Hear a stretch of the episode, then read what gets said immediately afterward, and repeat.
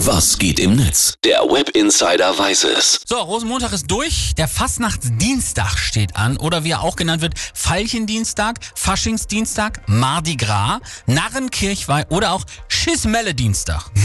Ja, und das geht immer so weiter. Auch das Netz steigt da nicht mehr ganz so durch. Mark Twitter zum Beispiel.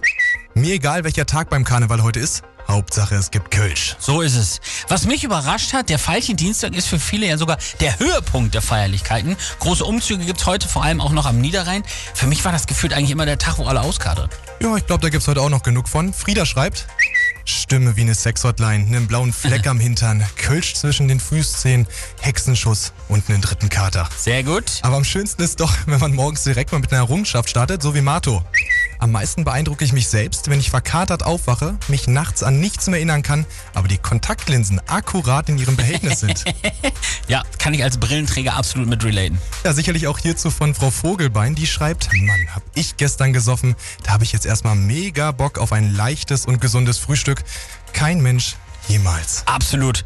Der Tag ist ja heute auch als Fetter Dienstag oder auch Pancake Tuesday bekannt. Sehr geiler Name, by the way. Morgen startet die Fastenzeit und deswegen wird heute von vielen auch mal so richtig reingehauen. Zweimal Jägerschnitzel mit Pommes frites, wie immer. Und dann für Manni bringst du ein großes Pommes frites mit Pommes frites. Frau Zeitler schreibt dazu, erkläre den Kindern, was Fastenzeit bedeutet. Der Fünfjährige beschließt, dass er auf Alkohol und Brokkoli verzichten will. Ja, das wird hart. Ey, für mich wär's das.